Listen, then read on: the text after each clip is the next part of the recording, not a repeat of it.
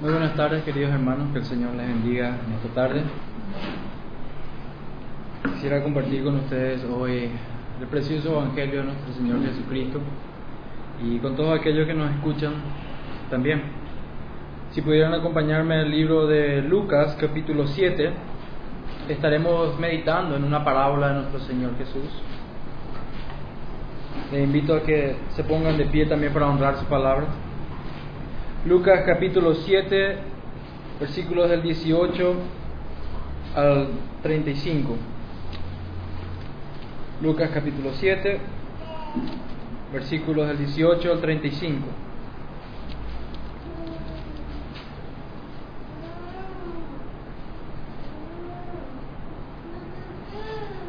Perdón hermanos, me voy a corregir. Lucas 7, versículo 31 al 35.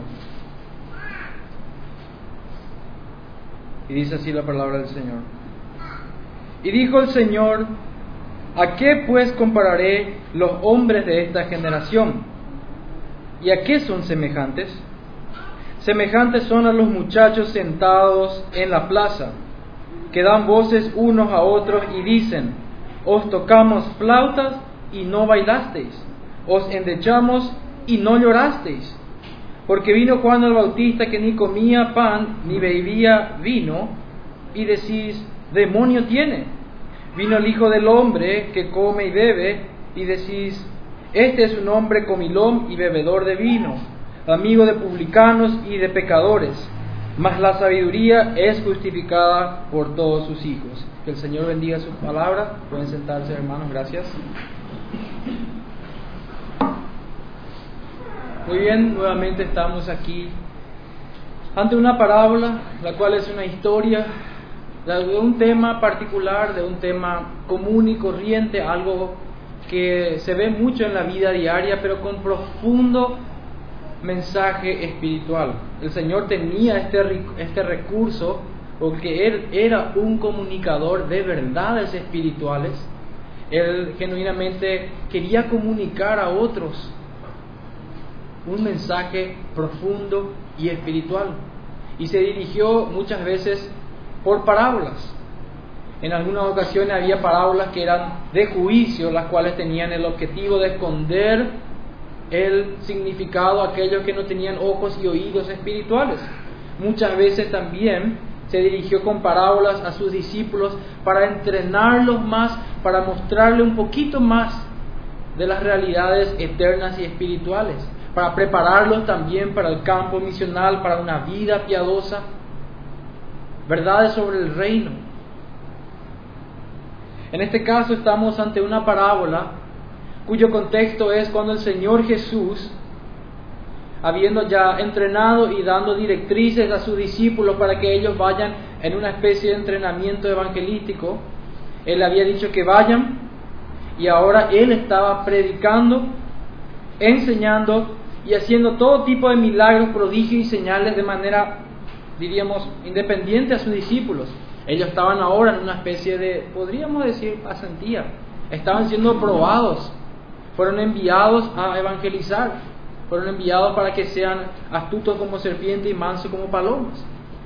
Y es en este interín donde el Señor en ciudades diferentes, sin sus discípulos, estaba predicando, enseñando y haciendo todo tipo de, milagros, señales y prodigios, como dije recientemente. Hasta tal punto de que todo lo que él estaba haciendo, todos sus hechos, empezaron a, empezó a esparcirse.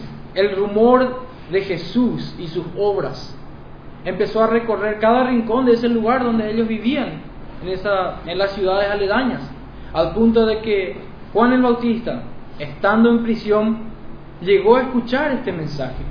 Llegó a escuchar de lo que Cristo estaba haciendo, de su obra, señales, prodigios y milagros, de todo lo que Él estaba haciendo.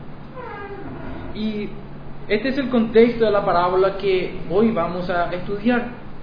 El contexto es genuinamente lo que va a explicar esta parábola, lo que va a ilustrar esta parábola, o mejor dicho, la parábola es la ilustración de lo que estaba sucediendo en ese contexto. Cuando Juan el Bautista escucha esto de que Cristo estaba haciendo este tipo de hechos maravillosos. Le surge una interrogante. Y la interrogante era, ¿eres tú? ¿Es Cristo? ¿Es este Jesús al cual yo bauticé, podría decir él, el que había de venir? ¿O esperaremos a otro? Uno podría tal vez pensar, pero ¿cómo es posible que Juan se hiciera esta pregunta?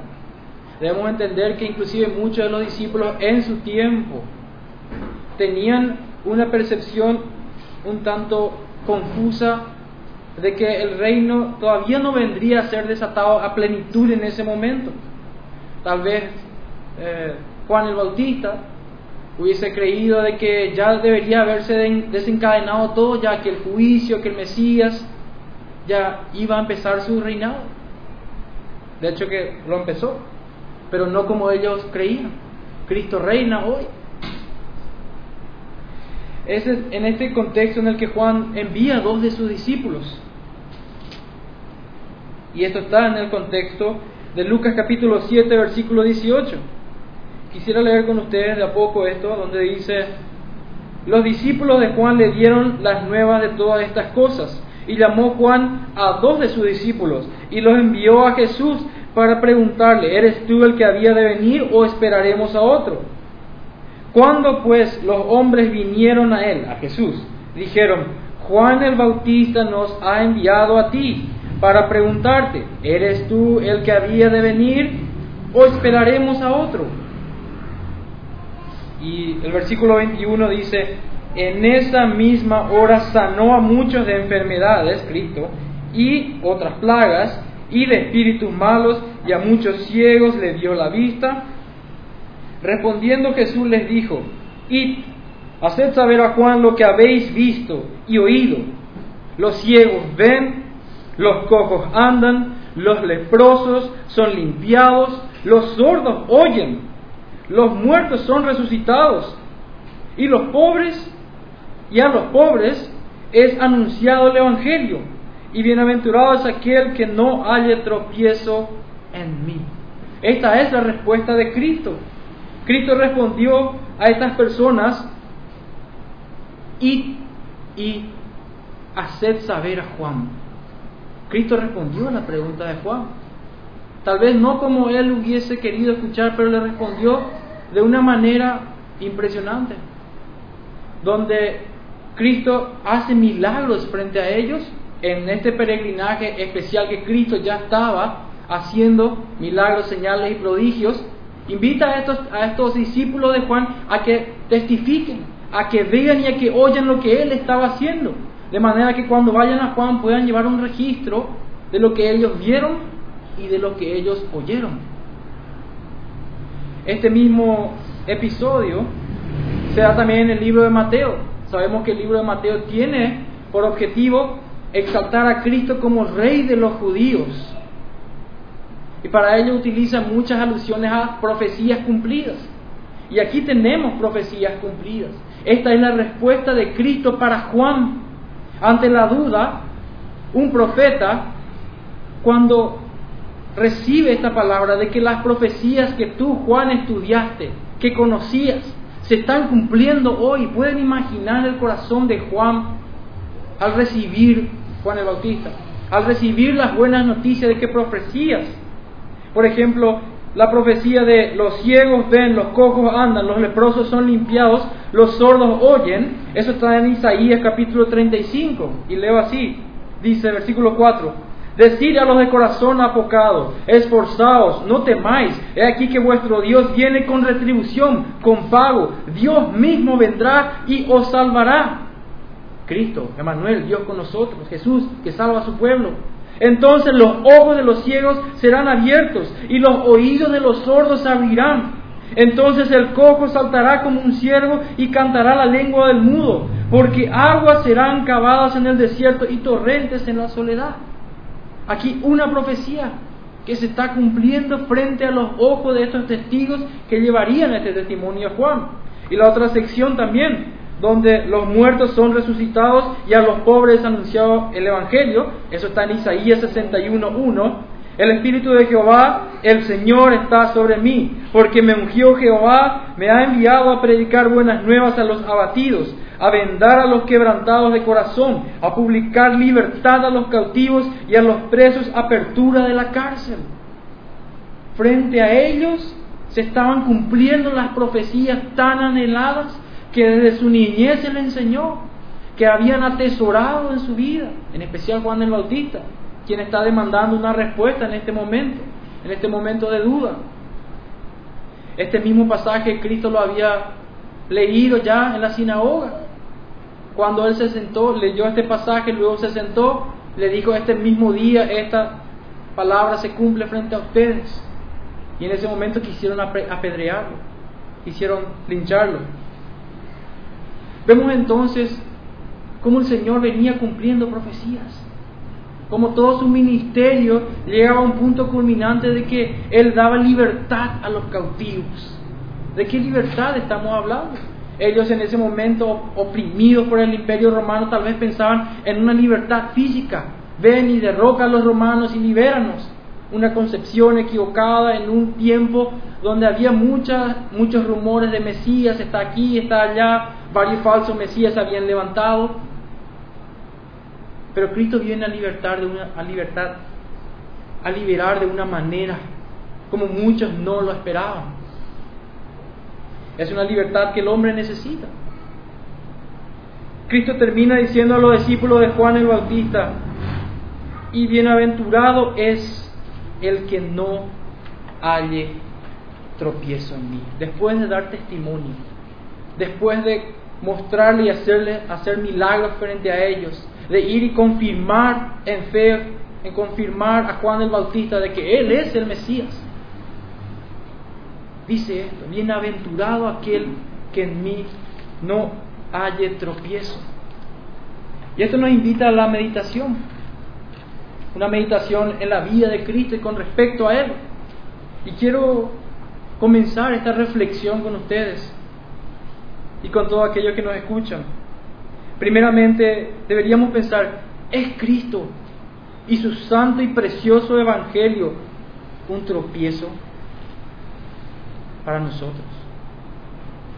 Tal vez muchas personas hoy están felices con sus vidas sin, sin que sus vidas estén rendidas a Cristo. Y Cristo para ellos pudiera ser algo pesado, una interrupción a los sueños de su vida, esta meditación o esta reflexión debería llamarnos a pensar qué es el Evangelio de Cristo. ¿Por qué son llamados buenas nuevas? ¿Cuáles son las malas noticias? Las malas noticias son de que el hombre ama al mundo. El hombre ama su pecado. Está enamorado de su pecado. No tiene deseo natural de arrepentirse y de buscar a Dios. De buscar al Dios genuino de la Biblia. Para el hombre natural, Cristo es un tropiezo tremendo. Para el hombre sin Dios, para el hombre que no sigue la fe genuina conforme a su palabra, Cristo es una molestia, un tropezadero que, que viene genuinamente a, a molestarle, porque Él quiere ser el dueño de su vida, Él quiere tomar sus decisiones, Él quiere decidir cómo utilizar su tiempo, esfuerzos, recursos, dinero, todo. Y Cristo es una molestia para muchos. Para muchos este Cristo arruina sus planes o los planes que tenían para su vida. Y hoy invito yo a que pensemos en esto. ¿Cuáles eran mis planes antes de que Cristo llegase a mi vida? ¿A dónde estaba yendo yo? tenía una, tal vez una falsa convicción de que estaba bien. No fue sino que hasta el Señor me quebró y me rompió y me mostró de mi miseria. Y para todo, todo hombre hoy que está escuchando hoy, que genuinamente cree que Cristo le es tropezadero, el Señor manda que se arrepienta. Muchos hoy creen en un Cristo que es una carga pesada, pero la verdad de las cosas es que en el día de juicio final, si no tenés a Jesucristo como tu abogado, no vas a salir bien de ese juicio final, donde los diez mandamientos van a ser presentados frente a cada uno de nosotros. Cada hombre ha de responder ante los diez mandamientos, ante la ley del Señor. Es un juicio donde la ley será el estándar, donde cada hombre será medido conforme a sus obras. Todo aquel que haya robado, mentido, codiciado, utilizado el santo nombre de Dios en vano, habiendo hecho idolatría, codiciado, adulterado de corazón, asesino de corazón, desobediente a los padres, a las autoridades. Todo hombre sabe que es pecador. Y el día del juicio final, como dice Romanos, perdón, Hebreos 9:27, ha de dar cuenta, está establecido para que el hombre muera una sola vez. No hay reencarnación, no hay purgatorio. Y va a dar cuentas. Y si hoy Cristo es un tropiezo para esta persona, estoy prácticamente hablando con un interlocutor que no cree en Cristo, el Cristo de la Biblia. Y genuinamente invito a que pensemos en quién es Jesucristo. ¿Quién era Jesucristo para mí antes que yo llegase al Cristo de la Biblia? Esa es la respuesta que cada uno de nosotros va a tener que responder, porque Cristo está establecido que Él sea el juez también en el día del juicio final.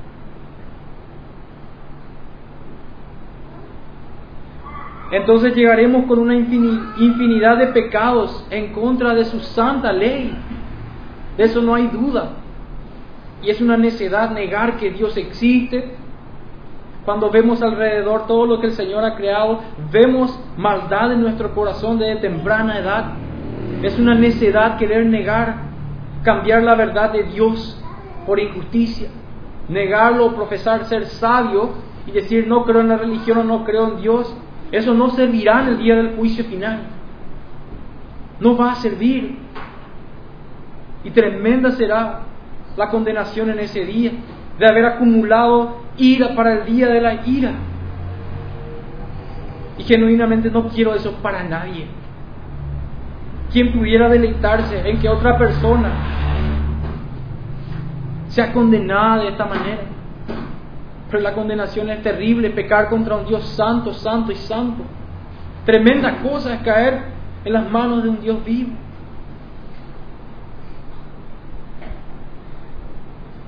¿Cómo vamos a escapar de la ira de un Dios justo y tres veces santo?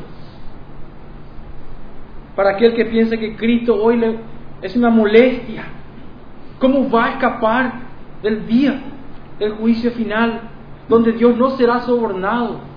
Y aunque le digamos, Dios, yo sé que tú eres amor y me perdonarás, la justicia demandará sangre. Su palabra dice en Hebreos 9 de que no hay perdón o remisión de pecados sin derramamiento de sangre. El alma que pecare, esa morirá. Pregunto aquí en esta reflexión, ¿eres tú parte de esta generación de la cual habla esta parábola, que no se ha sometido al señorío de Cristo conforme solo a su palabra, que es la Biblia. Para una persona que ve a Cristo como un tropezadero, la Biblia es un estorbo, pero la Biblia es su palabra santa. Lámpara a nuestros pies. Guardamos en nuestro camino del pecado leyendo su palabra aplicando lo que está en su palabra. No hay otro estándar de la verdad sino solo su palabra. La persona que quiere ir ir al cielo, pudiéramos preguntar en las plazas, ¿quieres ir al cielo? Todos levantarían la mano. Claro que quiero ir al cielo. Pero sin santidad. ¿Cómo podría un hombre ir al cielo sin santidad? ¿Qué haría en el cielo? parafraseando a un antiguo. ¿De qué hablaría con los santos que han dado su vida por el santo evangelio en el cielo?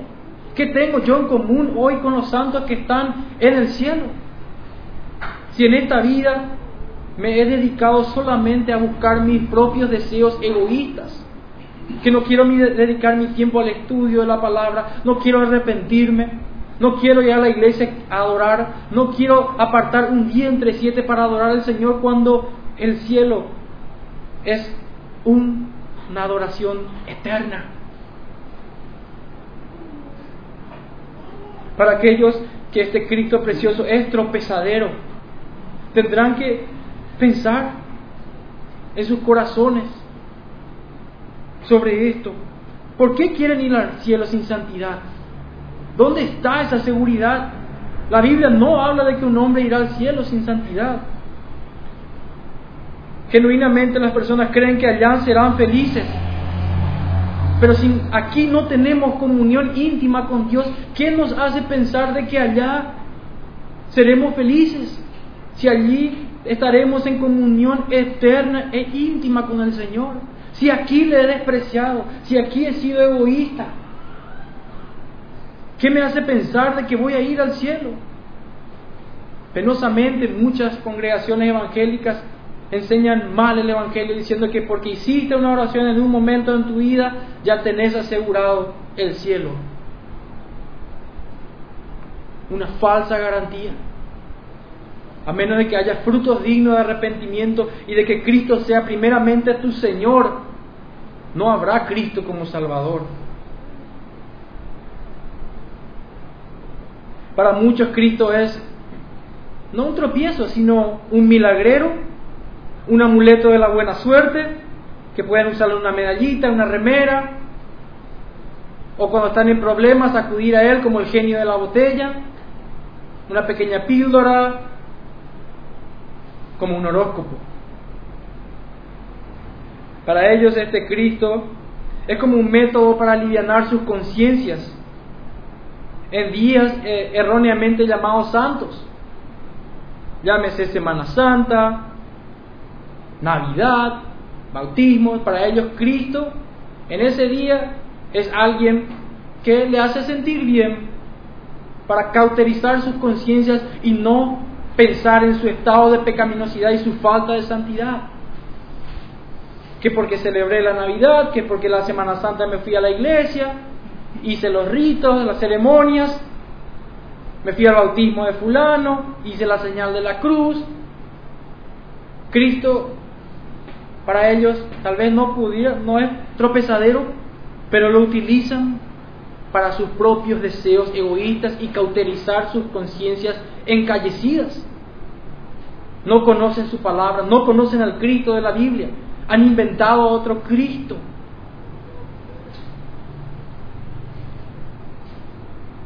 La pregunta para aquellas personas que ven a Cristo como tropezadero es, ¿acaso no sigues a Cristo por la hipocresía o incoherencia o pecados de otros que son o dicen ser cristianos? Algunos no siguen a Cristo porque dicen no me gustan los creyentes, son hipócritas. Cuando en verdad Cristo llama a que se le siga a Él y a su palabra. Cristo llama al arrepentimiento y muchos usan como excusa la hipocresía de falsos hermanos, de falsos maestros, de falsas religiones, para tener la excusa y dejar así de seguir a Cristo y decir tu religión no funciona. Si fuera así, tú serías diferente. Pero la verdad es que el estándar es Cristo.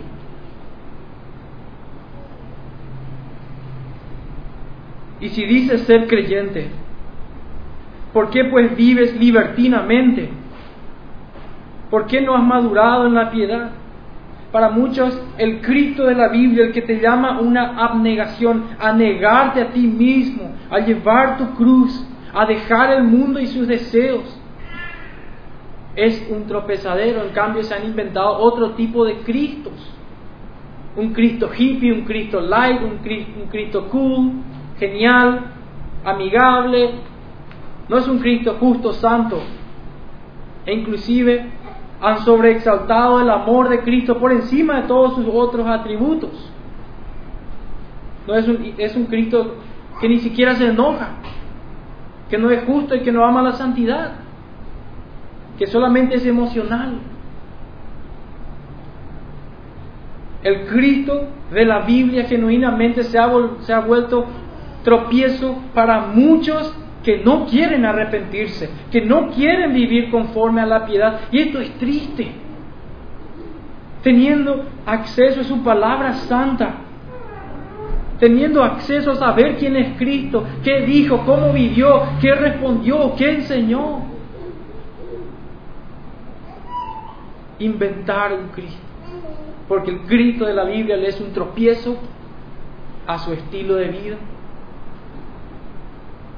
Pues bien, veamos entonces aquí en esta parábola nuevamente, en este contexto, en Lucas 7. Aquí tenemos a Cristo lanzando este tipo de preguntas a los que tal vez pudieran buscar la excusa de la duda de Juan el Bautista como pretexto de su incredulidad. Sabemos que Juan predicó el arrepentimiento y el bautismo. Y al, al llegar estos mensajeros trayendo el mensaje de o la pregunta de Juan, pudieron algunos que estaban ahí escuchar esto y genuinamente tomar esto como un pretexto y decir, este Juan que supuestamente estaba predicando, al final tiene dudas. Pudieran menoscabar a Juan el Bautista en este momento. Pero Cristo aquí hace una defensa de, su heraldo, de su mensajero, de aquel que habría de venir delante de él abriendo camino. Primero para corregir un pensamiento y luego para establecer una gran verdad espiritual. Leamos pues en Lucas 7:29.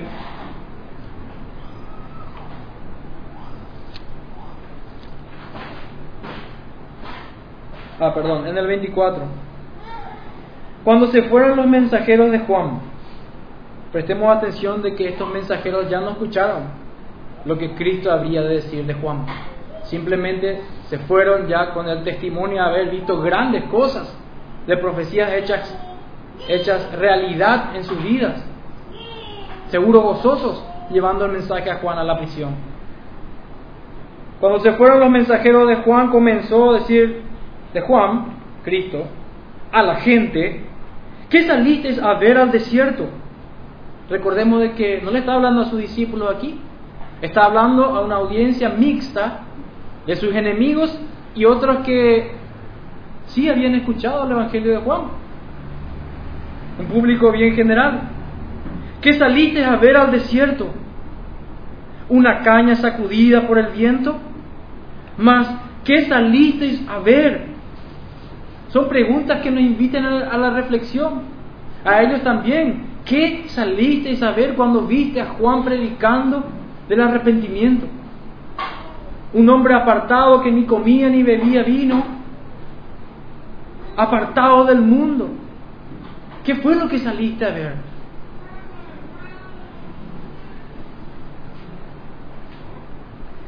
Más, ¿qué salisteis a ver? ¿A un hombre cubierto de vestiduras delicadas?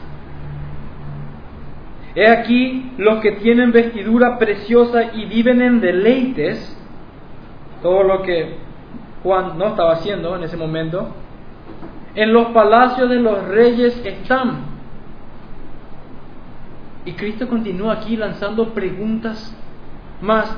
¿Qué salisteis a ver? ¿A un profeta? Y aquí él afirma.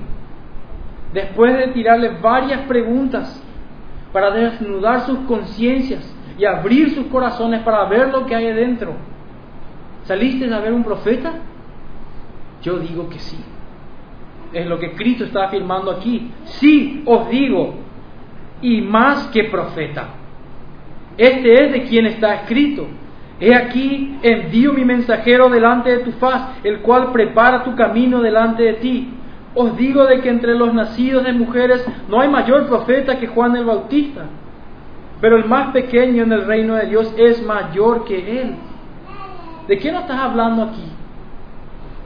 Muchos profetas quisieron ver al Cristo, Quisieron tenerlo ahí, el anhelo ardiente de su corazón, después de haber recibido palabra de Dios de que vendría la simiente, la semilla, el Cristo, el Salvador, en el cual ellos eran salvos. No por sacrificio de animales, ni por obras, sino por la promesa que el Señor había ya hecho desde el jardín del Edén. Y así en los diferentes eventos. Abraham, como habíamos estudiado hoy también, esta mañana. Los profetas del Antiguo Testamento se gozaron en ver la promesa del Mesías y en Cristo fueron salvos, en la promesa del Mesías, del Salvador. Y aquí que Juan el Bautista tuvo un privilegio que no muchos tuvieron, o no tuvieron otros, mejor dicho. Él era el último profeta aquí, que habría de, pregonar al Cristo, que habría de bautizar al Cristo. ¡Qué privilegio! inmerecido para Juan, él mismo lo dijo, no soy digno de atar siquiera los cordones de tus sandalias. Él mismo se vio como que no era digno. Por eso es que dice aquí que Él es mayor que los otros profetas, en el sentido de que este ministerio de Él, de profeta, llegó a un punto en el cual los otros no habían llegado. Y este Cristo llega hoy a nosotros, en su palabra, en su revelación, Qué privilegio para nosotros que tenemos un Dios amoroso que se acerca a nosotros a través de su revelación especial, su palabra. No nos ha abandonado a nuestra propia suerte, a nuestras imaginaciones de cómo debemos acercarnos, de cómo reconciliarnos, de cómo poder ser salvos, sino que es un Padre amoroso que llama al arrepentimiento para nosotros que éramos enemigos suyos.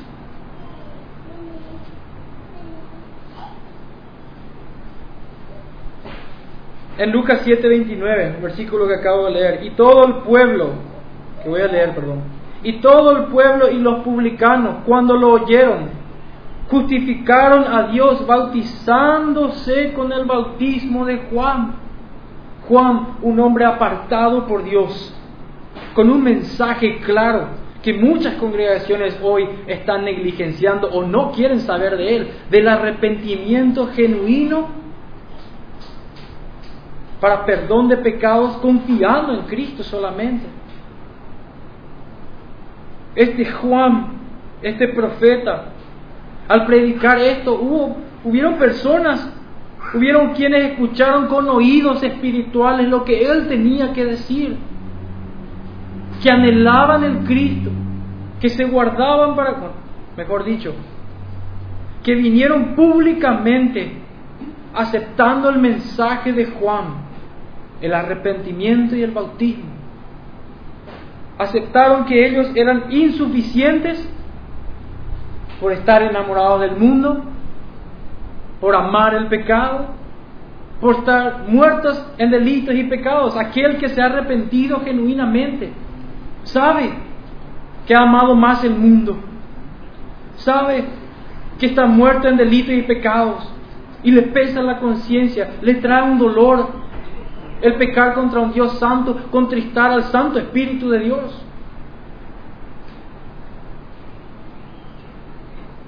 Las personas que escucharon a Juan el Bautista, de seguro que se vieron como reos dignos de condenación. De seguro que sí, porque hacer un bautismo, una profesión de fe pública frente a todo el pueblo judío, sin la aprobación de los líderes religiosos, era desafiar a la élite religiosa del momento. No le importó lo que los líderes del mundo, lo que los líderes religiosos, aquellos que eran tenidos tenido en alta estima, decían, sino que vieron y se compungieron en su corazón y llegaron a un arrepentimiento, que no es igual al remordimiento. El remordimiento es solamente cuando te, te duele las consecuencias que tenés que pagar. Pero ese arrepentimiento genuino es un cambio de mente, un cambio de dirección que te lleva inexorablemente a cambiar tu vida, a cambiar tus obras. Cuando este arrepentimiento, que es una dádiva de Dios, un regalo de Dios, llega a tu vida, hará que tu dirección cambie. La dirección que llevabas antes, autopista al infierno dirección opuesta, camino a la ciudad celestial, a una patria celestial.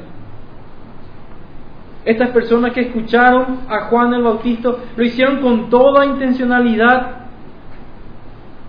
Vinieron a él, escucharon su mensaje.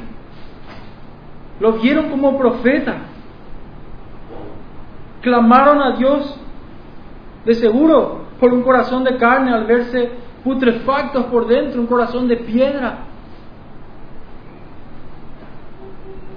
Con ojos y oídos espirituales que el Señor le había dado a ellos.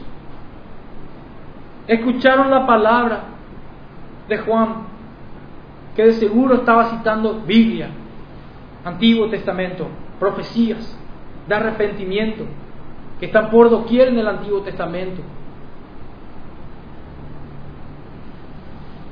Para que sea lámpara a sus pies, para que de, ellos corran ríos de agua viva, su Santo Espíritu.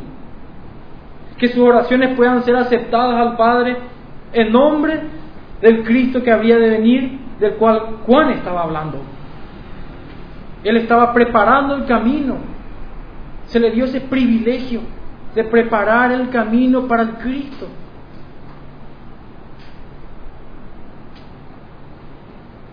De esa misma manera, hoy, esto nos llama a nosotros a pensar. Hemos escuchado muchas veces ya el Evangelio de que nos arrepintamos de nuestros pecados. Que podamos ser como aquellos que escucharon el Evangelio de Juan y fueron a obediencia, escucharon con fe y fueron a obediencia. Muchas personas ya han escuchado el Evangelio pero aún no se han arrepentido. Siguen enamorados del mundo, siguen en, busca de sus propios deseos, han rechazado el mensaje del Evangelio esta solemne advertencia de que viene la ira venidera para con los hijos de desobediencia, que el hombre es corrupto por naturaleza. No es el ambiente lo que corrompe al hombre, es el corazón que está corrupto. De ahí provienen todos los males.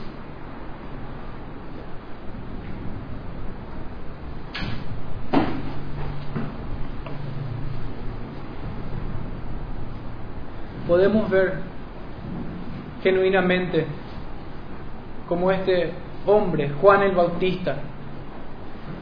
Es un ejemplo a seguir para nosotros. Se apartaron del mundo y predicaron arrepentimiento.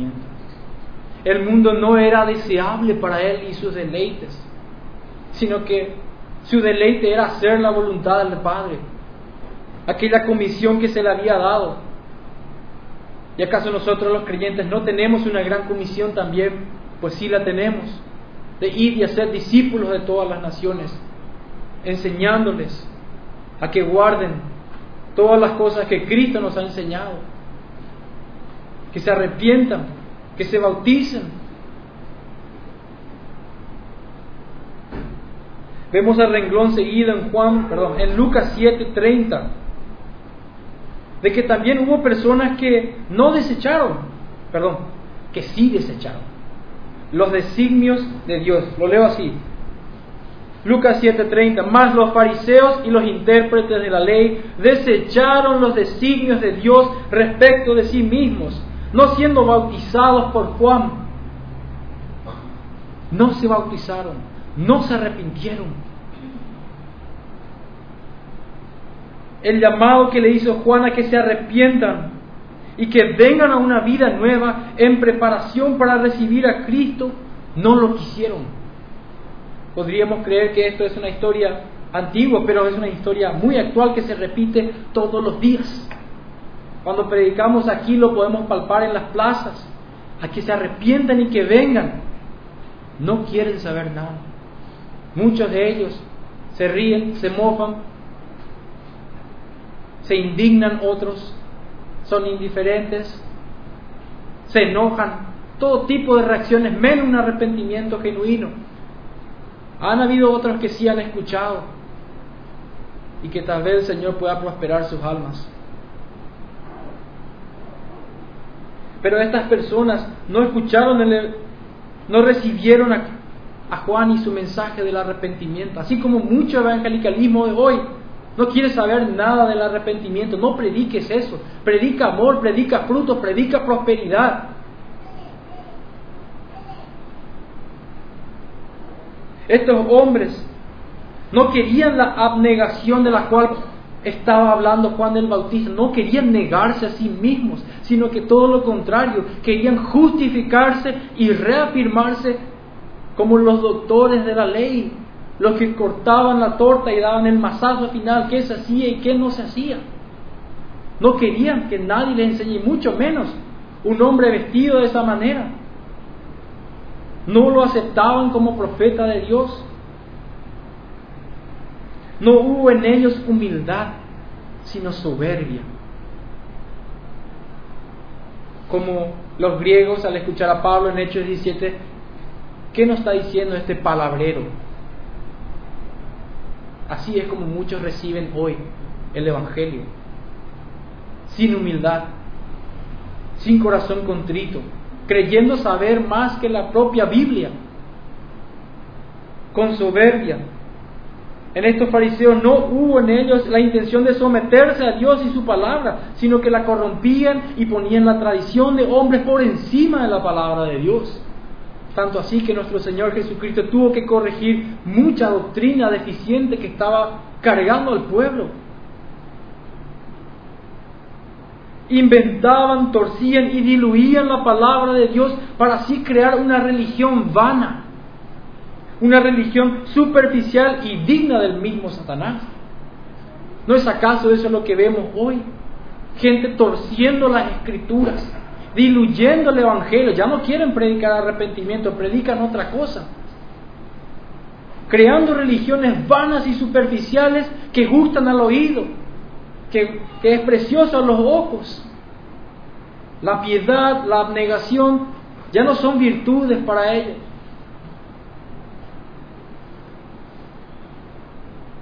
En estos hombres, en estos fariseos, al igual que muchos hoy, no hay satisfacción en adorar a Dios como Él manda en su palabra. Ya no están satisfechos como Dios manda que se le adore, sino que inventan nuevas formas de adorarlo. La palabra ya no es suficiente para ellos. La palabra no regula la forma en que ellos se acercan a Dios, como adoran a Dios, sino que lo han mezclado con la cultura, es terrible y penoso. El desechar el Evangelio bíblico del arrepentimiento y venir a Cristo, creer en el Evangelio de Cristo y ofrecer otra cosa que guste más al cliente, que podamos retener los números. Adoraciones falsas e idolatrías de su propia imaginación ya no hay satisfacción en vivir como Dios manda que vivamos, penosamente. Hoy es muy difícil recomendar una congregación. Es muy difícil, muy vidrioso, muy filoso. Porque cada uno está adorando como quiere. Cada uno está siendo libertino o yendo más allá de lo que la Biblia manda. La Biblia ya no es suficiente para ellos. Ya no es su regla de vida, de fe y de práctica. Sino que lo que el mundo dicta lo que me hace feliz. Estos fariseos, al escuchar el mensaje de, Juan, no quisieron arrepentirse. Aún al ver al pueblo arrepentido, huyendo de sus filas, no quisieron, no aceptaron a Juan, que era el heraldo o mensajero, embajador de Cristo, al igual que cada uno de nosotros la solemne, el solemne mensaje del Evangelio. Precioso.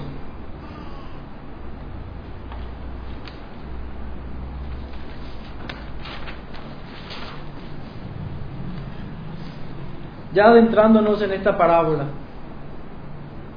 nos habla de niños o muchachos en las plazas de que dice que escuchaban, o mejor dicho, que no podían ponerse de acuerdo si iban a tocar música de casamiento o de funeral. Muchachos indecisos, muchachos que no querían genuinamente someterse a nadie. Ellos querían decidir qué se iba a hacer. Nuestro Señor nos da esta ilustración de que esta generación, esa generación que no quiere arrepentirse y no quiere conformarse a su palabra, son como estos niños, que como vino Juan, hablándole de que del arrepentimiento, no quisieron. Vino Cristo mostrándoles el camino, no quisieron tampoco. Ese es el paralelo con esta parábola, esta ilustración.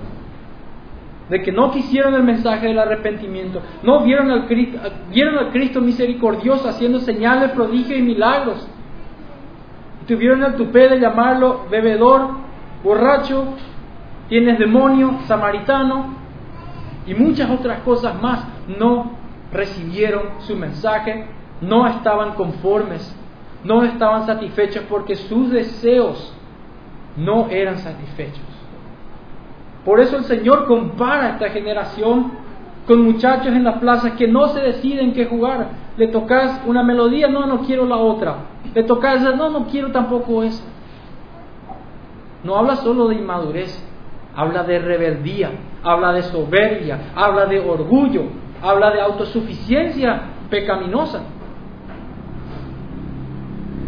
Esta parábola genuinamente calza con todo detractor de Cristo, todo opositor, todo enemigo de Cristo, con todo falso hermano, falso maestro, con todo pecador que no se arrepiente y viene a depositar toda su confianza en Cristo.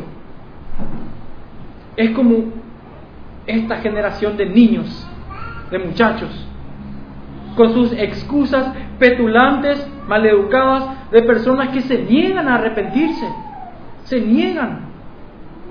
No quiero arrepentimiento, quiero vivir mi vida como a mí me gusta. Que aman más el mundo y sus deseos, que viven solo para las cosas perecederas, para el dinero, para el momento familiar. Ponen todo por encima de Cristo y su palabra, de Dios y de la santidad que ellos determinan lo que es importante para su vida. Ya Dios no puede decirle a ellos que es importante para su vida. Ellos deciden. Esta generación es así.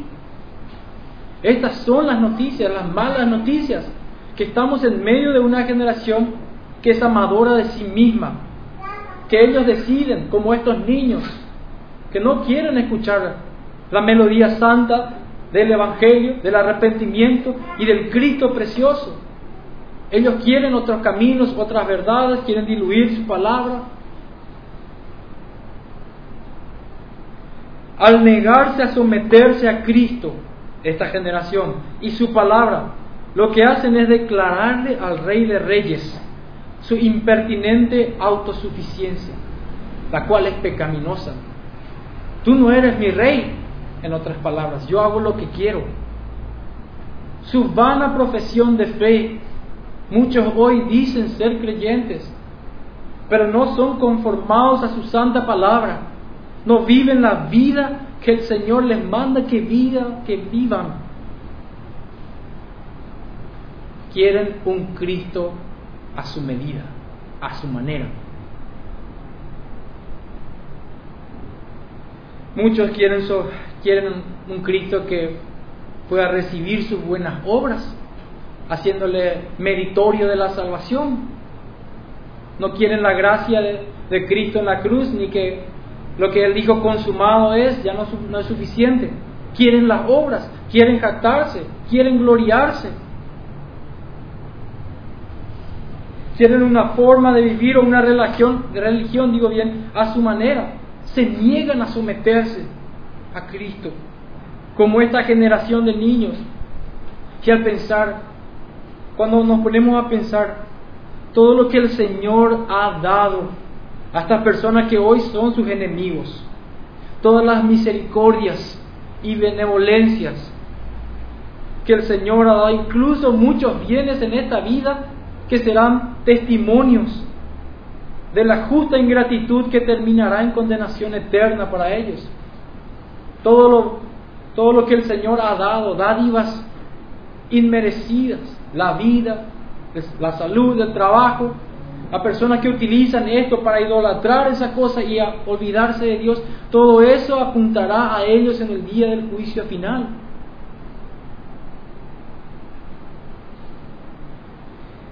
En verdad que esta parábola habla de una generación terrible, insatisfecha, que busca un Cristo a su manera, busca vivir una vida cristiana, religiosa, a su manera, no conforme a su palabra.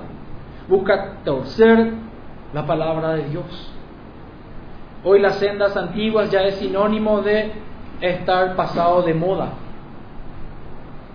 Penosamente, lo nuevo es lo que buscan, las innovaciones, el entretenimiento,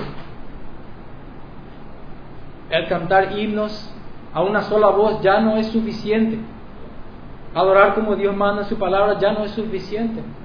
Celebrar solo lo que su palabra manda ya no es suficiente. Empiezan a inventar todo tipo de celebraciones no inventadas en su palabra, utilizando conciencias libertinas. No está mal, dirán, sin ningún sostén bíblico.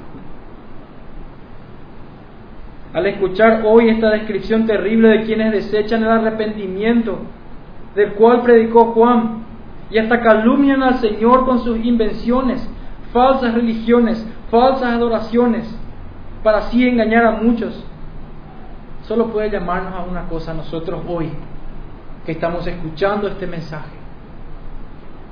Nos llama a una santa introspección, un análisis, un examen que el Señor nos pruebe en este día. Que el Señor nos examine. Que podamos abrir nuestro corazón, nuestras conciencias al Señor. Al no querer deslizarnos en ese terrible pecado de esta generación. Es anhelar no ser como estos muchachos en las plazas, que no se le da el gusto, ni a la manera de Juan, ni a la manera de Cristo, sino a su manera nos llama a este examen a cada uno de nosotros, a que busquemos en nuestra vida frutos dignos de arrepentimiento, que hoy no endurezcamos nuestro corazón al oír su palabra, que, sepamos que Dios no se deleita en la muerte del impío, sino que desea que todo hombre se arrepienta y venga al conocimiento de la verdad, y que se sometan a Cristo, en quien Dios Padre ha depositado toda honra y toda gloria, que Él es el camino, el único camino, no hay otro. La verdad, todo lo demás es mentira. Y la vida, cualquier otra forma de vida que no esté sometida a Cristo, es muerte, no es vida. Ya cerrando este texto bíblico, el paralelo de Lucas 7 está en Mateo 11 versículos del 12 al 15. Lo voy a leer. Mateo capítulo 11, versículos 12 al 15.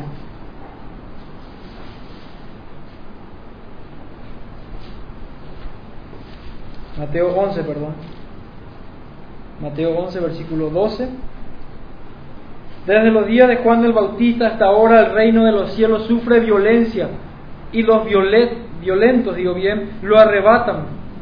Porque todos los profetas y la ley, el Antiguo Testamento, profetizaron hasta Juan inclusive, parte del Nuevo. Y si queréis recibirlo, Él es aquel Elías que había de venir. El que tiene oídos para oír, oiga. El, el, el cielo. Como dice aquí en el versículo 12, el reino de los cielos sufre violencia. Es aquel donde el Evangelio es el centro. Y los violentos la arrebatan. ¿De qué está hablando? El Evangelio es violencia contra la cultura de hoy. El Evangelio es contracultura. Con su santo Evangelio Hoy estamos desafiando a un mundo que está enamorado del pecado y que quiere destronar a Dios. Al vivir una vida santa y piadosa, estamos haciendo violencia en este lugar. Pero violencia en el buen sentido de la palabra. Predicando aquel evangelio precioso del arrepentimiento y venir a Cristo para perdón de pecados eso es lo que todo creyente debe hacer. De eso hablan las escrituras. Y aquí dice, y si queréis recibirlo, Él es el Elías que había de venir por Juan el Bautista. Y el que tenga oídos que oiga hoy. Si hoy tienes oídos espirituales, al escuchar que Dios en la persona de Cristo puede darte salvación, porque no hay salvación si es que estás como la generación de estos muchachos que no le gusta el mensaje de Juan y no le gusta ver a Cristo haciendo sus obras. Al escuchar esta palabra, que Dios en la persona de Cristo puede darte salvación, que su obra perfecta puede ser registrada a tu favor en el día del juicio final, que no tenés que morir hoy en tus pecados. ¿Por qué has de morir hoy en tus pecados? ¿Por qué has de amar al mundo y no a Cristo? ¿Por qué has de ir al día del juicio final sin Cristo como abogado, sin haberte sometido a su señorío y a su palabra? ¿Por qué tanta necedad? Yo les ruego y les imploro de que consideren a este Cristo precioso. Cristo precioso sobre todas las cosas. Que Él, su obra perfecta, hoy está disponible. Lo ha estado siempre. Y nos manda que nos arrepintamos y que depositemos nuestra confianza en Cristo, en los méritos de Cristo, en lo que Él logró, su obediencia perfecta a la ley y su muerte en la cruz a mi favor. Que Él sea mi sustituto, que Él sea mi abogado, que Él sea mi Señor. Que tengamos la fe que nos mueva a buscar obras de obediencia que nos confirmen en la fe salvífica que tengamos una fe que produzca obras, que nos confirme a nosotros de que su palabra es preciosa, que es lámpara, y de que recibimos este mensaje del Evangelio y que somos como mendigos queriendo decir a otros, he hallado el pan, el pan de vida, este es Cristo. Que seamos de esa manera. Cristo jamás será tu Salvador si antes no es el Señor de cada área de tu vida? Si Cristo no es Señor de cada área de tu vida, ¿cómo podría Él ser tu Salvador? Implica obediencia, implica someterse a su palabra, implica tener el Cristo correcto de la Biblia, no un Cristo diluido, torcido y moderno. Su palabra es lo que va a dictar, lo que va a filtrar todo. Cuando Cristo es precioso para ti, lo buscas en su palabra, lo atesoras y quieres saber más de Él. No te conformas con un Cristo que predica la cultura, sino que vas a su palabra a ver si es cierto lo que dicen. Lucas, volviendo al texto, terminando ya, Lucas 7:35.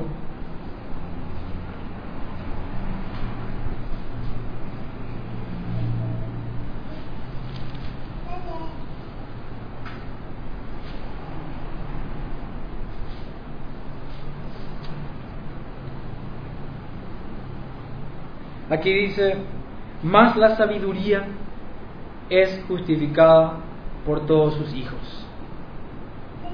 Al terminar el Señor esta parábola, al compararlo con esta generación de muchachos sentados en la plaza a los cuales no se les da el gusto, que están insatisfechos y que quieren las cosas a su manera, al confrontar a sus enemigos y diciéndole, dijeron que Juan tenía demonio y que yo soy un glotón y borracho, Cristo dice, pero al final de esta historia, la sabiduría es justificada por sus hijos, lo cual significa verán quién tiene la razón al final. Y este es Cristo, la sabiduría encarnada, personificada, el rechazar al Cristo bíblico, el cual contiene toda la sabiduría, que Él es el Logos eterno. En Él está toda la sabiduría. Y que el temor de Jehová es el principio de la sabiduría. No temer a Dios es no ser sabio, es ser necio. Estos hombres o estos jóvenes en esta parábola no temían a Dios, sino querían las cosas a su manera. La sabiduría que es el temor de Jehová y el arrepentimiento para vida. Esa es la verdadera sabiduría. Yo no quiero saber de nadie que se llame sabio que no se haya arrepentido de sus pecados primeramente. No puede ser sabio al cometer la necesidad más grande de su vida que le va a costar el alma. No puede ser sabio. Es justificado por todos sus hijos que viven el Evangelio cada día. El vivir el Evangelio cada día conforme a su palabra, esa es la sabiduría. Vivir esto, el arrepentimiento para vida, el cambiar de dirección, el odiar el pecado que mató a Cristo, el no querer contristar a su Santo Espíritu, eso es la sabiduría. Honrar al Hijo para que su ira no se inflame de golpe, para que Él sea mi abogado en el día del juicio final. Estemos pues satisfechos con el Cristo bíblico. Por eso quiero cerrar. Estemos satisfechos con el Cristo precioso revelado aquí en las Escrituras. Que no lo desechemos en pos de vanidades, de invenciones. Que no seamos como estos muchachos en esta parábola en la plaza, ociosos, insatisfechos, que no son sabios, que no son humildes, que son soberbios, arrogantes, que no se someten a Cristo, al Cristo bíblico, conforme a su palabra. Ese es el anhelo de mi corazón para cada uno de nosotros hoy aquí y a todos los que me escuchan. Que no sea como esta generación de muchachos. Primera de Corintios 1, 30 a 31. Mas por Él estáis vosotros en Cristo Jesús, el cual nos ha sido hecho por Dios sabiduría, justificación, justo frente al Padre, santificación, santos apartados del mundo como Juan el Bautista, y redención, libres de la condenación en Cristo Jesús. Para que, como está escrito, el que se gloría, gloríese en el Señor. Y finalmente Tito 2.13 aguardando la esperanza bienaventurada y la manifestación gloriosa de nuestro gran Dios y Salvador Jesucristo. Amén. Oremos pues entonces.